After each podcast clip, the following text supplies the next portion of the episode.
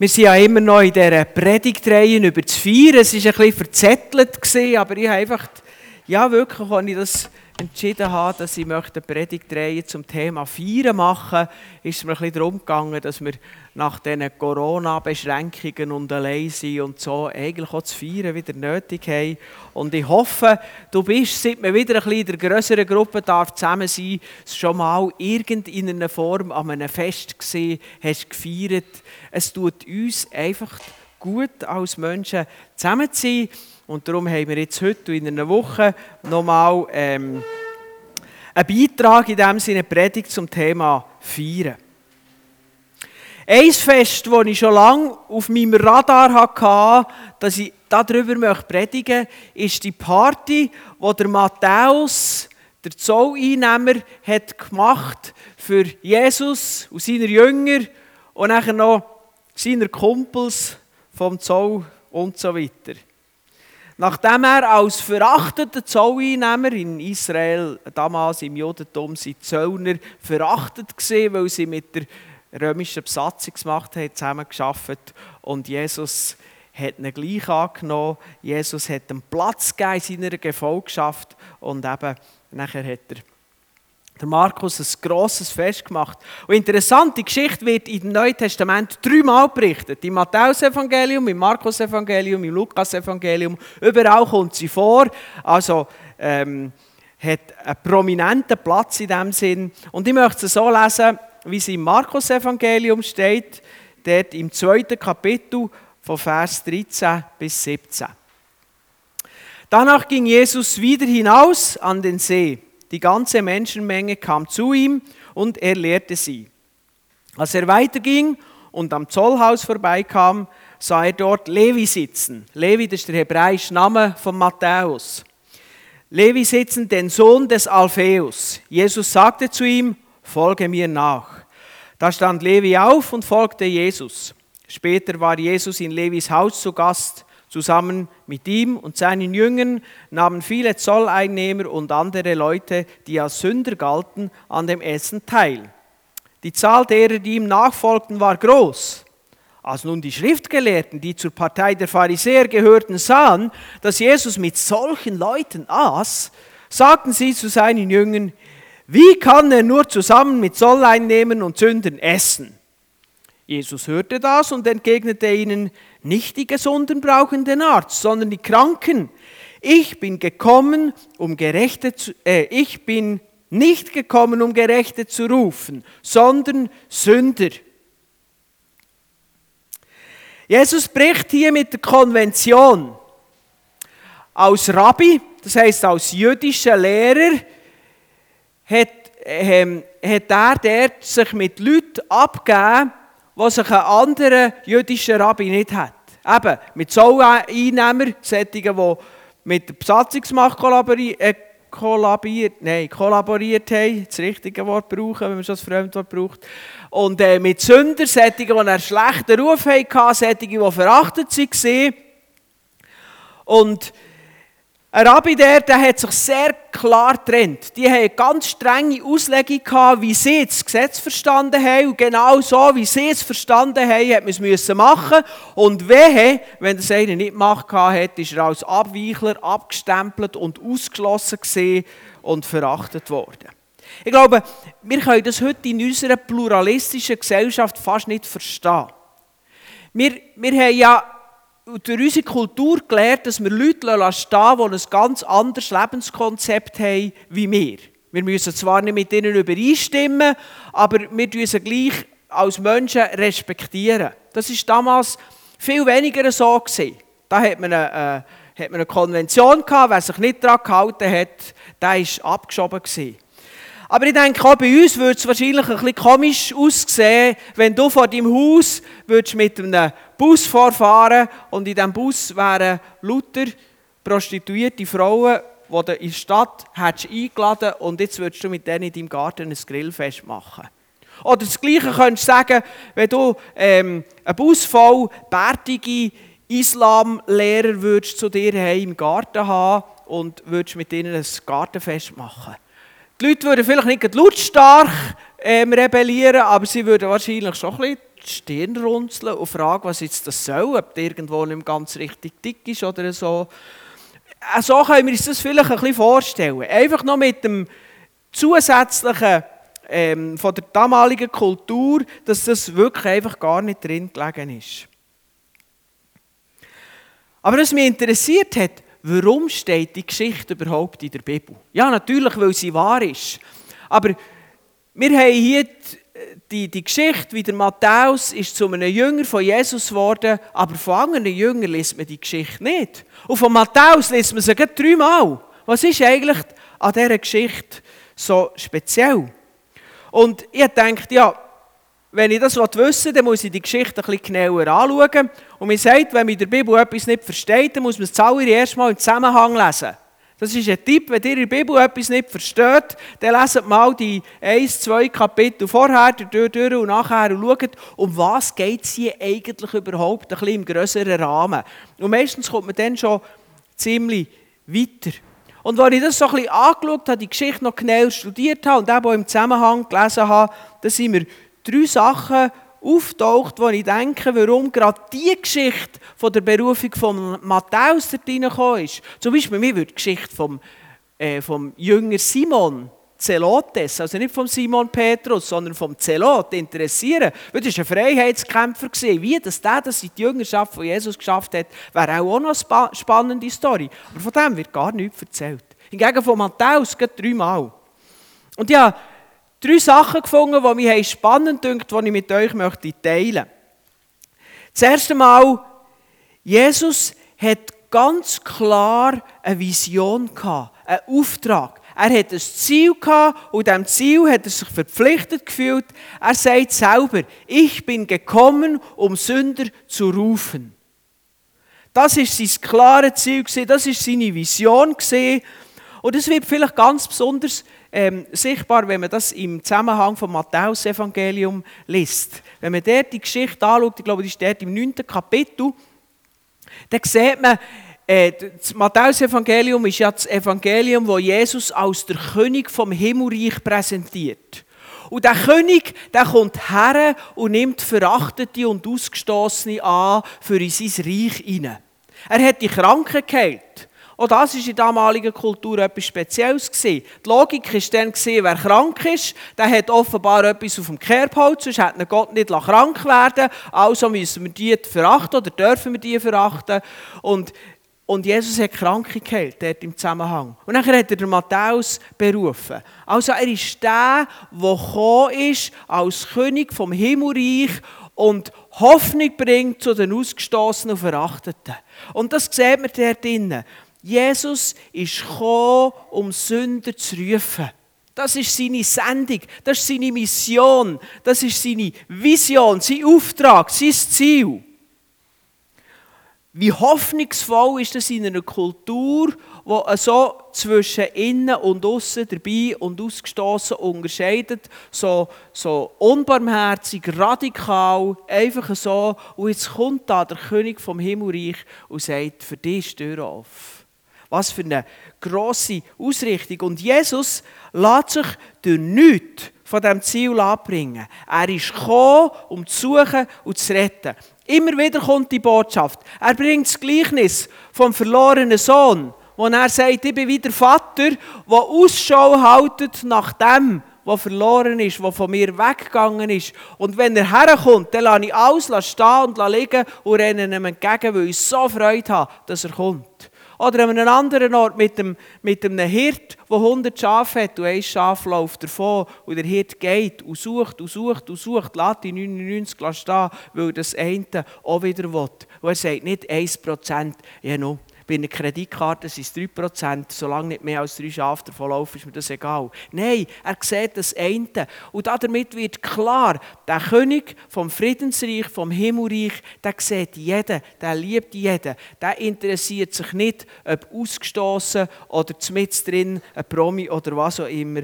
Er will sich nicht davon abbringen, dass er ist gekommen, um Sünder zu rufen und zu suchen. Übrigens, nur, dass wir das richtig verstehen, er redet ja dort mit den Pharisäern. Jesus hat nicht die Meinung, dass die Sünder und die Zöllner die Verlorenen sind, die, die den Arzt brauchen, und die Pharisäer sind die Gerechten, die den Arzt nicht brauchen. Wir sehen ganz klar seine Überzeugung und die Lehre der Bibel ist, dass jeder Mensch verloren ist. Das Problem der Pharisäer ist, dass sie das nicht gesehen haben. Und weil Jesus nicht mit der Tür ins Haus geht, kann er nur die retten, die sich als Verlorene sehen. Jeder ist verloren, aber der, der sich nicht retten will, der kann er nicht retten. Und darum sagt er, dir liebe Pharisäer, dir interessieren mich eigentlich, wohl natürlich interessieren sie mich, aber die interessieren mich eigentlich nicht, weil ihr wollt euch ja gar nicht retten Ihr mit eurer Selbstgerechtigkeit, mit euren Regeln, die ihr meint, können vor dem heiligen, allmächtigen Gott zu bestehen, nur weil ihr euren Kümmel verzehnten und weil ihr am Sabbat nicht mehr als 1000 Schritte macht. Wenn ihr meint, Gott so zu gefallen, sorry Kollegen, dann kann ich euch auch nicht helfen. Und darum sagt er das. Ich bin gekommen, um die zu retten, die sehen, dass sie verloren sind und sich retten wollen. Das ist eigentlich die Botschaft, die er dort reinbringt. so müssen wir auch uns fragen, was ist eigentlich unsere Vision? Oder wir können noch konkreter werden. Was ist der Auftrag, den Jesus uns gegeben hat? Und da ist klar, Matthäus 28.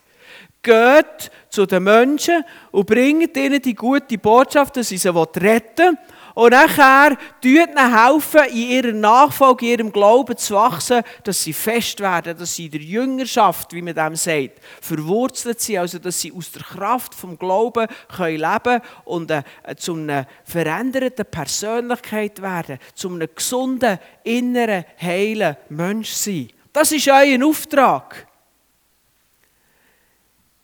Jesus hat seine gute Stellung aufgegeben für diesen Auftrag. Was ist dir der Auftrag von Jesus wert? Was ist dir wert, dass Jesus dich schickt oder uns als Gemeinde schickt in die Welt, zu den Menschen, das Evangelium zu bringen, zu helfen, dass Menschen im Glauben weiterkommen? Investierst du dich da drin oder tust du einfach mit der gesellschaftlichen Konvention von heute übereinstimmen, dass wir ja so viel zu tun haben und dass wir äh, uns nicht um die anderen kümmern, jeder soll selber schauen, ich habe mit mir selber genug zu tun. Ich glaube, wir haben hier noch etwas zu lernen. Ich glaube, dass wir viele Sachen gut machen, aber dass wir bei vielen Sachen dazu lernen können. Ich nehme mich da nicht raus. Ich glaube, wir als Gemeinde, wir dürfen eine Vision haben dafür, dass wenn wir wirklich von ganzem Herzen Führung brennen, für die Verlorenen und für einander gegenseitig Verantwortung zu übernehmen, dass wir im Glauben weiterkommen. Wenn wir das wirklich als eine solche Priorität anschauen, wie Jesus es hier als Priorität angeschaut hat, die Verlorenen zu suchen, ich glaube, unsere Gemeinde wird, wenn wir einmal so weit sind, noch ganz einen anderen Abdruck hier in der Region hinterlassen, als wir das jetzt dürfen. Und darauf freue ich mich. Und darauf möchte ich euch das Bild vor Augen malen. Stellt euch vor, wenn wir so wie Jesus hier, wo der Matthäus ruft und ihm Hoffnung gibt, wenn wir so rausgehen und den Menschen die Hoffnung bringen in einer Art und Weise, wie sie verstehen und uns nicht darum kümmern, was sonst läuft. Das führt mich ein Stück weit zum zweiten Punkt. Jesus kommt dadurch in einen Konflikt. Und das habe ich ein bisschen im Zusammenhang herausgefunden von Markus 2, dort, wo ich den Abschnitt, den ich daraus herausgelesen habe. In Markus 2, wenn ihr das Kapitel leset, da sind einige Geschichten aneinandergereiht und in jeder Geschichte kommt Jesus in Konflikt mit den Pharisäern. Zuerst kommt der Gelähmte zu ihm und als allererstes sagt Jesus zu dem Gelähmten, dir sind deiner Sünden vergeben. Und die Pharisäer, hup, Sünden kann nur Gott vergeben. Bah, das ist falsch. Und nachher kommt die nächste Geschichte. Jesus läuft mit seinen Jüngern durch die Ährefelder und dann ist das so Gebrauch da hat man das dürfen, Ähre abzunehmen, also zu verreiben und zu essen. Und das wäre nicht einmal das Problem gewesen. Aber die haben das am Sabbat gemacht. Und Ähre zu reiben, das ist Ernte, Essensvorbereitung, das ist geschafft, liegt nicht drin. Und schon wieder ist Jesus im Konflikt gestanden. Und nachher ist eben das gekommen, dass Jesus in seine Gefolgschaft einen Zöllner nimmt und er mit den Zöllner noch ein Fest feiert. Und nachher haben sie herausgefunden, dass Jesus seine Jünger nicht fasten. Also vier Geschichten und immer ist Jesus voll auf dem Konflikt ausgesehen, weil er ist parat war, die Leute in die Freiheit zu führen und aus dem Korsett, dem menschengemachten Korsett von der Gesetzlichkeit rauszuholen. Also, Jesus hat seinen Auftrag verfolgt, das haben wir im ersten Punkt gesehen, aber Jesus ähm, ist parat, in Konflikt hineinzugehen. Und ich glaube, das ist etwas, wo wir uns einfach müssen daran gewöhnen müssen. Wenn wir Gottes Auftrag ernst nehmen, löst es einen Konflikt aus. So war es bei Jesus. Der Konflikt hat im Kreuz gipfelt. Aber so ist es auch noch heute. Bis heute werden in dieser Welt ganz viele Christen zum Teil brutal schikaniert oder sogar verfolgt. Es ist ja interessant, es ist fast paradox. Jesus ist gekommen als der Friedenfürst. Er kommt, um den Frieden zu bringen. Er bietet uns an, dass wir Frieden haben mit Gott. Gott macht Frieden mit uns. Wir dürfen Frieden machen mit Gott. Und wer in das hineinkommt, der lebt auch, dass ganze Familien wieder Frieden finden. Aber ganz häufig löst genau das, was der Friedenfürst auslöst, Konflikt aus. Widerstand, Ablehnung. Vielleicht hast du das erlebt an deinem eigenen Leib, von Freunden, von Verwandten, von Angehörigen. Es ist möglich. Und wir müssen damit uns angewöhnen. Und da kommt wieder die Frage zurück, was ist mir der Auftrag von Jesus wert? Die Frage, die ich schon beim ersten Punkt gestellt habe.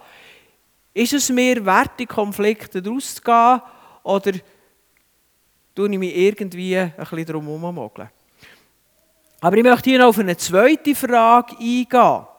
Die Pharisäer haben Jesus widerstanden und haben Jesus abgelehnt wegen dem. Wir sind vielleicht manchmal nicht so wie die Pharisäer, die andere ausstoßen deswegen. Aber wir lassen Leute manchmal links liegen. Das hat vielleicht auch wieder mit unserer Kultur zu tun. Wir tun heute nicht mehr ausstoßen, aber wir lassen die Leute einfach links liegen. Jeder muss für sich selber schauen. Es hat mich ziemlich beschäftigt, als Michael Becker da war und wir das ähm, Gemeindeberatungswochenende, das Einschätzungswochenende hatten, dass er gesagt hat, hey, Ihr seid eine Gemeinde, die Leute herzlich empfehlen, die freundlich auf sie zugeht. Aber irgendwie gelingt nach der nächste Schritt nicht, Leute, die hierher kommen, wirklich zu integrieren. Dass sie nicht von denen hier drinnen, als die, die draußen sind, einfach nett und freundlich behandelt werden, sondern dass sie die Möglichkeit haben, wirklich ganz tief dazuzugehören. Das hat mich ziemlich beschäftigt und irgendwie ist mir wie fast ein bisschen wie Schuppen von den Augen geht, wie häufig das, das wirklich passiert. Wenn ich mich erinnere, dass Leute haben äh, mit mir geredet dass sie nicht mehr zur Gemeinde möchten gehören, weil sie probiert haben, aber irgendwie einfach nicht reinkommen, nicht haben können daheim fühlen. Das hat mich beschäftigt.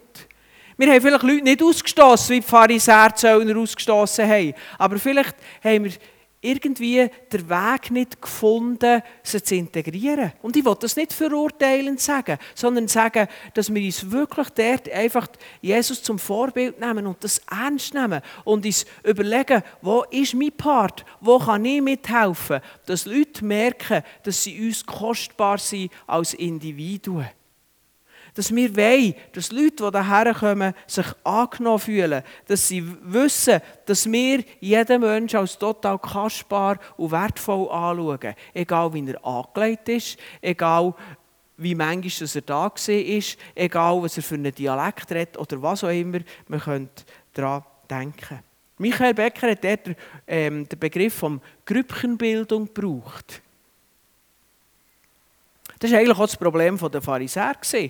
Die hier gehören dazu, die gehören nicht dazu. Bei ihnen radikal mit Ablehnung und ähm, Verachtung, bei uns vielleicht eben manchmal aus Bequemlichkeit oder mit Gleichgültigkeit. Und ich möchte das einfach reinlegen. Möchte uns aufrufen. Hey, wir sind von Gott gesetzt, hier in dieser Region seinen Auftrag zu erfüllen. Und dazu müssen wir unser Herz auftun für Menschen. Dadurch müssen wir den Konflikt aushalten wie Jesus. Der Konflikt, vielleicht wenn es wirklich Widerspruch auslöst, aber auch der Konflikt mit uns selber, mit unserer Bequemlichkeit. Und ich möchte einladen, nimm mal den Kaffee nach dem Gottesdienst mit jemandem, der das noch nie hast genommen der vielleicht noch nie ist da war, aber der vielleicht schon lange da ist, aber du hast einfach noch nie mit ihm wirklich ein persönliches Gespräch geführt. Zeig den Leuten, dass sie in deinen Augen kostbar sind, wertvoll sind, wert, beachtet und angenommen zu werden. Bis mal parat, deinen gewohnten Sitzplatz hier im Saal aufzugeben, weil du zu jemand anderem herhockst, wo du denkst, die Zeit möchtest mit ihm verbringen. Irgendwann können wir den Lehrstuhl zwischendrin wieder ähm, weglassen und dürfen wieder nebeneinander sitzen. Lad mal jemanden zum Mittag ein. Und so ist die Frage an uns als ganze Gemeinde, gelingt es uns, Menschen zu integrieren? Oder sind wir allzu sehr mit uns selber, unserer Gemeinde, unserem Individualismus, unserer Bequemlichkeit beschäftigt? Und dann kommt noch der dritte Punkt. Jesus ist total faszinierend. Er ist klar fokussiert auf seinen Auftrag. Er lässt sich weder links noch rechts davon abbringen. Wirklich.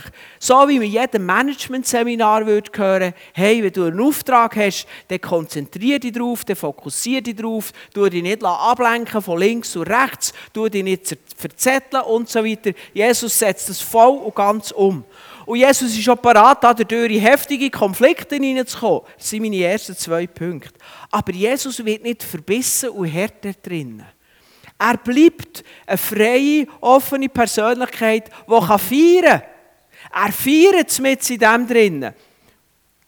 Und mehr noch als das, Feiern ist für ihn nicht nur eine Möglichkeit, die trotzdem besteht, sondern er feiert gerade dafür.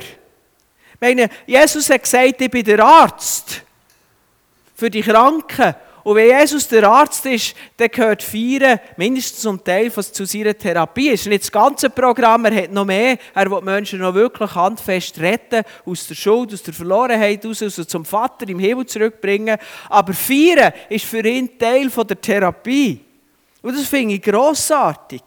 Er ist nicht verbissen, sondern er feiert. Er lässt sich einladen. Er genießt sehr beim Matthäus. Und ich denke, als Zöllner hat er eher zur besseren Schicht gehört, hat wahrscheinlich der den besseren Wein gegeben, das bessere Essen und so weiter. Und er hat das einfach geniessen und da drin hat er diesen Menschen, die dort herkommen, Wertschätzung ausgedrückt. Er hat seinen Auftrag dadurch erfüllt, dass er gefeiert hat. Und das finde ich so grossartig. Lasst uns also ganz fest im Auftrag festhalten. Aber werden wir nicht verbissen, werden wir nicht stur und gesetzlich, sondern tun wir die guten Sachen, gerade die brauchen, um die Menschen zu dienen. Feiern ist ein grossartiges Mittel, um Menschen Liebe und Annahme zu zeigen. Gott hat das Ganze, ich bin völlig überzeugt, dass Gott das so eingerichtet hat, dass bei uns Essen etwas ist, das Gemeinschaft fördert. Es geht nicht nur darum, dass du die nötigen Fettsäuren und Aminosäuren und Kohlenhydrate und Vitamine und Spurenelemente in die Körper bekommst, sondern Beziehung wächst mit dem Essen. Ist euch das auch schon aufgefallen? Wenn du mit jemandem nur zusammenhockst, ist es eine ganz andere Qualität, als wenn du mit jemandem isst. Und das finde ich grossartig. Und Jesus braucht das, für den Menschen zu dienen. Und ich finde das einfach wichtig. Und ich finde es gerade jetzt eben noch ausgangs von dieser Pandemie wichtig, dass wir das nicht vergessen, dass wir uns nicht daran gewöhnt haben, dass wir für uns sind und der andere für den anderen. Wenn wir etwas zu sagen haben, haben wir WhatsApp oder irgendetwas. Und sonst lassen wir den Rest sein, sondern dass wir wieder hergehen, mit den Leuten feiern. Und dass wir eben auch gerade mit denen feiern, die vielleicht nicht zu unserem Freundeskreis gehören. Jesus sagt das eigentlich sogar handfest und sagt, hey, wenn eine Party ist, lad nicht einfach die ein, die das nächste Mal die einladen. Lad die ein, die du weißt, die werden mich nie einladen können. Wir sollen wirklich Beziehungen bauen. Wir sollen den Menschen dienen. Und wir sollen es feiern, für das brauchen. Und als Gemeinde, feiern ist ein wertvolles Mittel zur Integration. Und ich meine jetzt nicht nur als Gemeinde zusammen feiern. Natürlich, das ist schon gut das ist schon gut, cool. Aber dass du persönlich als Teil dieser Gemeinde Leute einladest, um zu dir zu kommen und zu feiern. Und ich meine jetzt mit feiern, es muss nicht unbedingt ein Geburtstag oder ein Jubiläum oder so sein, das natürlich auch. Aber es kann einfach ein simples Mittag sein. Feiern, dass man zusammen ist und ein gutes Essen hat.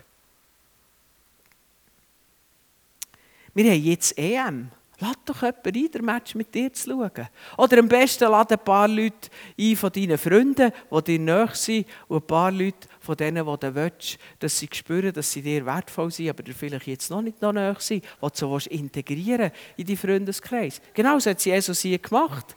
Er ist gekommen mit seinen Jüngern zu Matthäus und seinen Kollegen. Und so hat es eine neue Verbindung geschafft. Genau gleich kannst du es eben machen mit einem Geburtfest.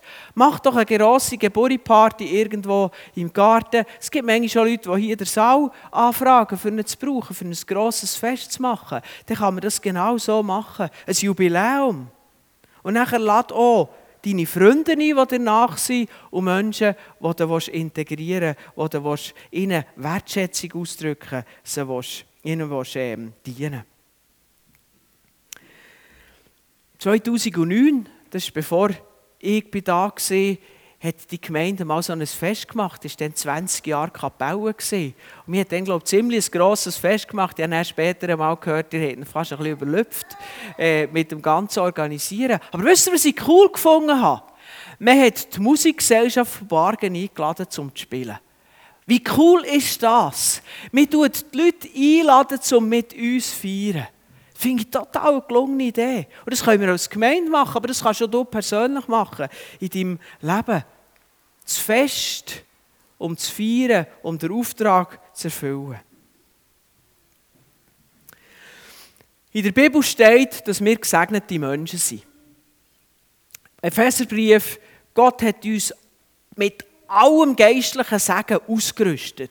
Nicht wird uns tröpfchenweise oder Stück um Stück, sondern er hat uns die ganze Fülle vom Segen bereits gegeben. Und es hat Auswirkungen auf dein Leben. Das macht, dass du anders bist, innerlich und äußerlich. Und zu dem Sagen gehört auch noch dazu, dass er dich versorgt, auch ganz praktisch und handfest mit dem, was du brauchst. Dass er die Heiler ist, dass er, dass er dich lässt, lässt gesund werden dich lässt, stark werden und so weiter. Der Sagen bringt viel Gutes und Schönes mit. Aber manchmal wächst daraus auch Gefahr, dass wir träge werden und uns um uns selber drehen. Klingt fast ein bisschen paradox. Eigentlich wäre der Gedanke von Jesus, ich sorge mich so gut um dich, dass du darfst frei werden von dir und dich um die anderen sorgen. Jesus drückt es umgekehrt aus und sagt, tracht zuerst nach meinem Reich, aus meiner Gerechtigkeit, dann wird dir all das zufallen. Ich habe es jetzt umgekehrt formuliert, aber es ist das gleiche Prinzip. Jesus will so gut zu uns schauen, dass wir frei sind, den anderen zu dienen. Aber manchmal passiert das Gegenteil. Jesus schaut so gut zu uns und wir fühlen uns so wohl in unserer Haut, dass wir uns immer mehr um uns selber drehen. Und das ist eigentlich nicht gesund. Das ist eine Gefahr. Und dort müssen wir, müssen wir Acht geben auf uns selber, weil es ist schade, wenn wir das Potenzial, das Jesus uns gibt, seinen Auftrag zu erfüllen in dieser Welt, wenn wir das einfach brachlegen Manchmal staune ich, wie Leute, wie Christen, in Situationen, wo sie es viel schwieriger haben, ähm, viel mehr bereit sind und in der Lage sind, den Menschen um sich herum zu dienen. Irgend in Afrika, wo sie kaum genug haben, für selber zu essen. Aber wenn Leute kommen, gibt es eine Riesenparty und sie das beste Stück Fleisch, das einzige, was sie haben, die sie im Gast anbieten. Und ich denke, wir könnten ein Stück lernen. Manchmal frage ich mich, Herr, musst du uns zuerst arm machen, dass wir dir wieder wirklich nachfolgen? Ich hoffe es nicht. Ich hoffe, dass wir diesen Segen können brauchen als Ausrüstung für das Dienen. Der Matthäus hat es so gemacht. Und ich möchte, dass wir dort so machen wie der Matthäus und unsere Fülle, die Gott uns geschenkt hat, das Segen brauchen, um den Auftrag auszufüllen. Und darum möchte ich dich einladen, schau auf Jesus. Nimm dir Jesus zum Vorbild, der seinem Auftrag festgehalten hat, total fokussiert, sogar dann, wenn es zu Konflikten geführt hat. Er hat verachtete und Ausgestoßene angenommen. Jeder, der wollte, hat er aufgenommen. Er hat niemand rausgestoßen. Jeder konnte kommen und er hat alle angenommen und mit ihnen gefeiert. Und so ist und bleibt er total auf Gottes Sache äh, fokussiert und gleichzeitig ist er weder weltfremd noch verbissen, sondern nützt gerade seine Freundschaften und zu feiern, um Gottes Mission zu erfüllen. Und ich möchte uns einladen, dass wir es genau so machen. Amen.